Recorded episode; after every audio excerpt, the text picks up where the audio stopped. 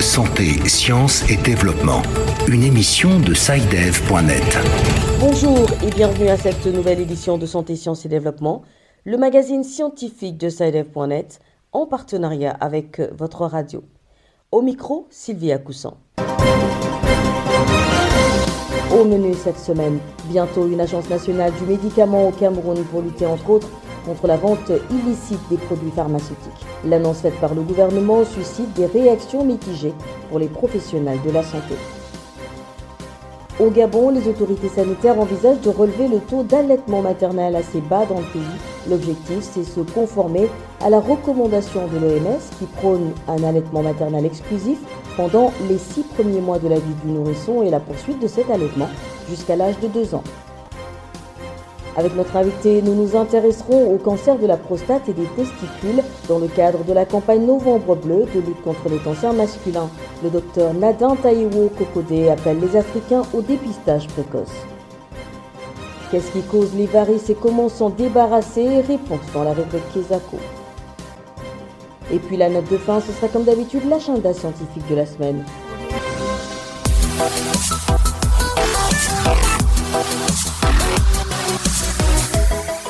Bienvenue à tous. Au Cameroun, le gouvernement envisage de mettre sur pied une agence nationale du médicament pour lutter entre autres contre la vente illicite du médicament. Selon l'Ordre national des pharmaciens, ce secteur informel contrôle 40% du marché et l'État perd ainsi 33 milliards de francs CFA chaque année à travers la contrebande et la contrefaçon.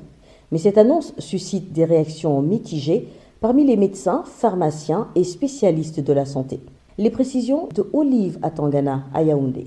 Le Cameroun veut se doter d'une agence nationale du médicament dans les jours à venir. Elle viendra en appui des différentes actions déjà menées dans la lutte contre les faux médicaments et la vente illicite des produits pharmaceutiques. Seulement, depuis l'annonce de sa mise sur pied, des critiques fusent au sein de la classe médicale et d'une frange de l'opinion publique nationale. D'un côté, des pharmaciens et médecins qui saluent l'initiative. Docteur Franck Nana, président de l'Ordre national des pharmaciens du Cameroun. Nous, les professionnels, depuis quelques années déjà, nous demandions la mise sur pied de cette agence en question. Mais ses confrères et bien d'autres spécialistes de la santé pensent que cette agence est superflue et ne saurait résoudre le problème actuel. Docteur Albert Zé, économiste de la santé et enseignant à l'université de Douala. La création d'une nouvelle structure nommée l'Agence nationale du médicament n'est rien d'autre qu'une grosse comédie de plus, une manière d'éviter de résoudre le véritable problème certainement parce que beaucoup de personnes doivent avoir des intérêts dans ce processus et dans le fonctionnement de ce marché informel. À cet argument, le président de l'Ordre national des pharmaciens répond. Ce ne sera pas une agence de CRO, ce sera la première agence en matière pharmaceutique ou médicale au Cameroun. Une agence dédiée à la santé, à la sécurité sanitaire, au contrôle des médicaments, la régulation un certain nombre d'aspects purement pharmaceutiques et médicaux. Pour rappel, tout médicament vendu hors du circuit normal est considéré comme faux car mal conservé. Et pour la santé, ce sont des produits toxiques, insiste l'Ordre national des pharmaciens. Olive Atangana, Yaoundé pour Santé, Sciences et Développement.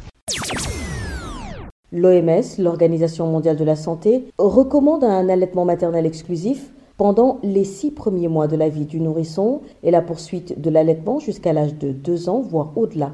Mais cela reste un grand défi pour le Gabon, un pays où le taux d'allaitement maternel reste très faible.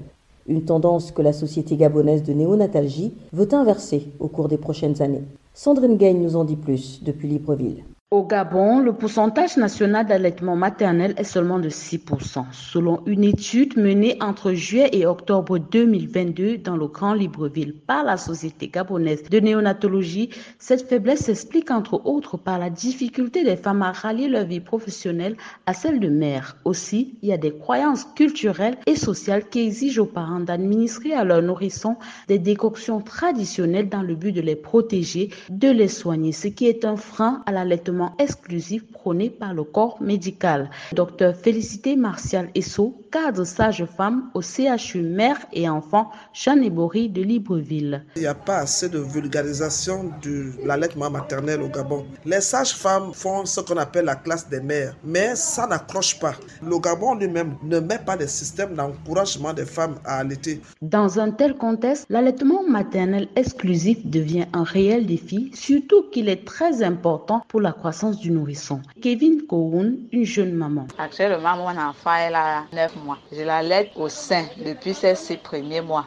L'allaitement là nous aide nous deux à avoir un lien particulier pour lui permettre aussi d'avoir une bonne santé, une bonne croissance. Aujourd'hui, la Société gabonaise de néonatologie souhaite inverser la tendance et porter le pourcentage national d'allaitement maternel exclusif à 55% d'ici 2025. Le docteur Félicité Martial Esso énumère quelques stratégies à mettre en place pour y parvenir. Former les personnels qui reçoivent les femmes à donner la bonne information de deux, il faut faire la promotion du lait maternel depuis la grossesse. Et maintenant, pendant l'accouchement, c'est le moment idéal. Parce que la mise au sein précoce favorise l'arrêt des hémorragies du postpartum immédiat. Faire des concours du plus beau bébé, encourager les mamans qui allaitent et faire des petits kits en leur donnant que voilà, votre bébé, vous avez allaité au sein, voici ce qu'on vous donne. Sandine Gagne, Libreville pour Santé, Sciences et Développement. Le mois de novembre est dédié à la lutte contre les cancers masculins, notamment celui de la prostate et celui des testicules. Dénommée Novembre bleu, la campagne de sensibilisation et de dépistage de masse sur ces cancers masculins se veut mondiale. Avec notre invité, nous évoquerons la situation en Afrique. Docteur Nadin Tayo Kokode, médecin béninois, invite les Africains à se débarrasser d'une certaine honte et de faire l'option du diagnostic précoce. Il est interviewé par Virgile Aissou. Docteur Cocody, pourquoi la campagne Novembre Bleu semble peu connue en Afrique où les cancers masculins sont pourtant fréquents? Contrairement à Octobre Rose, Novembre Bleu est moins connu, pas uniquement en Afrique, mais partout dans le monde. Les cancers qui affectent les hommes sont souvent des cancers très silencieux, ce qui fait que lorsqu'ils apparaissent, c'est souvent très tard. Ils affectent aussi la virilité de l'homme. L'homme, en définitive, qui a un cancer de la prostate ou un cancer du testicule, a honte d'en parler. La tendance novembre bleu, parce qu'il s'agit d'une tendance au début, il s'agit d'une tendance de garder sa moustache tout le mois de novembre pour montrer sa virilité. Ça veut dire que même lorsque j'ai un cancer, je peux rester viril parce que c'est ça en définitive. Un cancer de la prostate ou un cancer des testicules pris en charge très tôt n'affecte pas la virilité.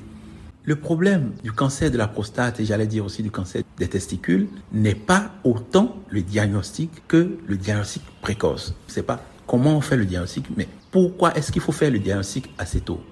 Pour ce qui concerne le cancer de la prostate, c'est que lorsque vous avez 45, 50 ans, vous devez aller voir votre médecin. Il sait comment on palpe la prostate. L'autopalpation de la prostate est quasiment impossible.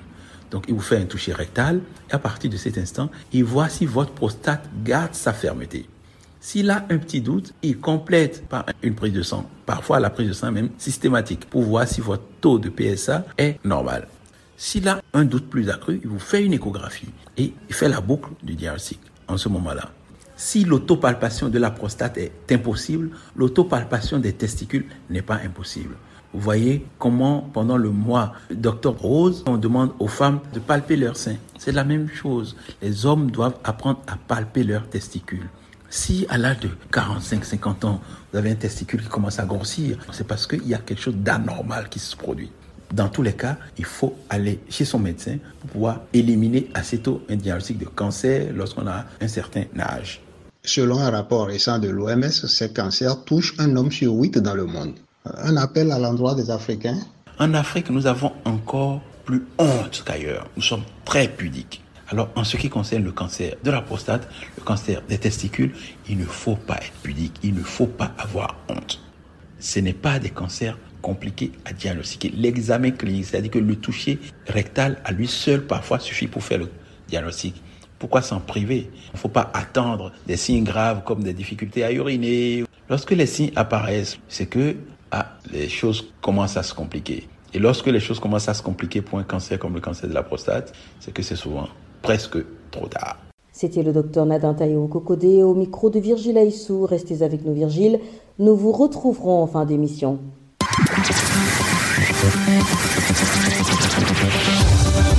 Kesako, qu'est-ce que c'est? Vos questions à la rédaction, les réponses de nos experts. La question de cette semaine vient de la RDC, je vous propose de l'écouter. Bonjour Sidev, je suis Agnès depuis Bukavu, en République démocratique du Congo. Depuis un temps, j'ai des varices au niveau des cuisses. Euh, elles commencent à être douloureuses. Qu'est-ce qui peut causer cela et comment est-ce qu'on peut les traiter? Merci. Rendons-nous tout de suite à Bukavu, dans le sud de Kivu, où notre correspondant Patrick Kaondoa est en ligne. Bonjour Patrick. Bonjour Sylvie, bonjour à tous les auditeurs. Vous avez suivi notre auditrice et pour répondre à sa préoccupation, vous vous êtes rapproché d'un spécialiste. Pour répondre à cette question, nous sommes allés à la rencontre du docteur Omer Kishimbi, chirurgien et médecin directeur du centre hospitalier de Tchaï dans la ville de Bukavu. Les veines sont des canaux qui apportent du sang de la périphérie du corps humain jusqu'au niveau du cœur. Nous appelons maintenant varices.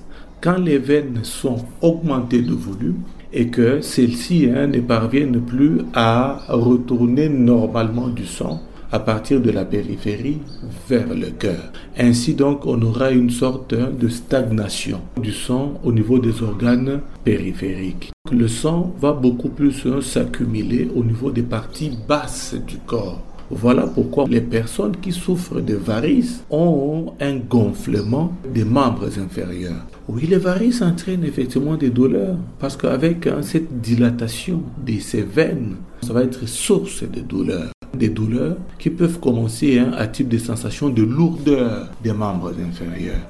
Mais aussi avec cette tension à l'intérieur des vaisseaux, ça sera aussi source de douleurs il y a aussi des prédispositions hein, physiologiques qui peuvent entraîner hein, à ce que les varices s'installent. Par exemple, les femmes enceintes. Parce qu'il y a effectivement une imprégnation hormonale œstro-progestative qui les prédispose hein, à entraîner une dilatation de ces veines. Il y a aussi, par exemple, même d'autres métiers qui prédisposent. Des métiers qui entraînent le sédentarisme les obèses sont aussi des gens prédisposés. Hein. Les varices peuvent être héréditaires. Si vous aviez par exemple des parents qui ont présenté une insuffisance veineuse, vous pouvez aussi pouvoir présenter ça dans votre vie. Mais néanmoins, certaines manières de faire peuvent, hein, tant soit peu, prévenir à ce que vous ne puissiez pas faire les varices. Nous encourageons les exercices physiques ça procure effectivement de la bonne santé et ça facilite avec les mouvements de contraction des muscles au niveau des membres inférieurs, ça facilite le retour veineux.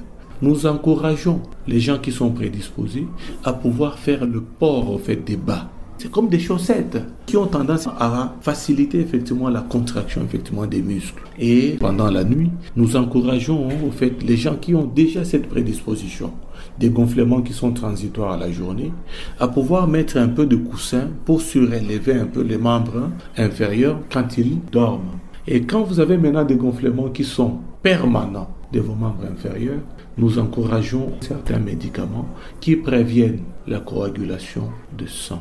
Merci Patrick. Je rappelle que vous étiez en ligne de Bukavu dans le sud Kivu en RDC. Quant à vous, chers auditeurs, si vous aussi souhaitez nous adresser une question, une seule chose à faire, envoyez simplement un email à l'adresse podcast.sidev.net. Podcast s'écrit P-O-D-C-A-S-T et Sidev s'écrit S-C-I-D-E-V. Je répète, podcast.sidev.net. Vos questions et commentaires sont attendus à cette adresse à tout moment de la journée. L'agenda. Place à Virgile Aissou, c'est pour feuilleter l'agenda scientifique. Bonjour Virgile. Bonjour Sylvie, bonjour chers auditeurs. Alors, quels sont les rendez-vous scientifiques dignes d'intérêt que vous avez sélectionnés pour cette semaine? La deuxième session ordinaire du Conseil d'administration du Programme alimentaire mondial PAM se tient du 14 au 17 novembre au siège de l'institution à Rome en Italie. Notons aussi que du 16 au 18 novembre à Lyon en France, le laboratoire junior Nomadsland organise un colloque sur l'étude des sociétés nomades à travers le monde depuis la préhistoire jusqu'à nos jours. De même, la deuxième édition du Forum Afrique Responsabilité sociétale des entreprises et santé aura lieu le vendredi 18 novembre à Paris, en France. Un événement en présentiel et virtuel.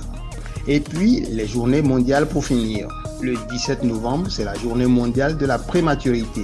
Cette journée est avant tout une occasion de parler des naissances prématurées, c'est-à-dire avant terme. Mais avant, le 14 novembre est la journée mondiale du diabète. Voilà Sylvie, c'est tout pour cette semaine. Merci Virgile. Mesdames et messieurs, ainsi s'achève cette édition de Santé, Sciences et Développement que je vous remercie d'avoir suivi. Rendez-vous la semaine prochaine pour une nouvelle émission, même heure, même fréquence. D'ici là, portez-vous bien. Cette émission est disponible en podcast sur le site sidev.net/fr. Cette émission a été réalisée sur financement du CRDI, le Centre de recherche pour le développement international, un organisme public canadien. Le CRDI investit dans le savoir, l'innovation et les solutions afin d'améliorer les conditions de vie dans les pays en développement.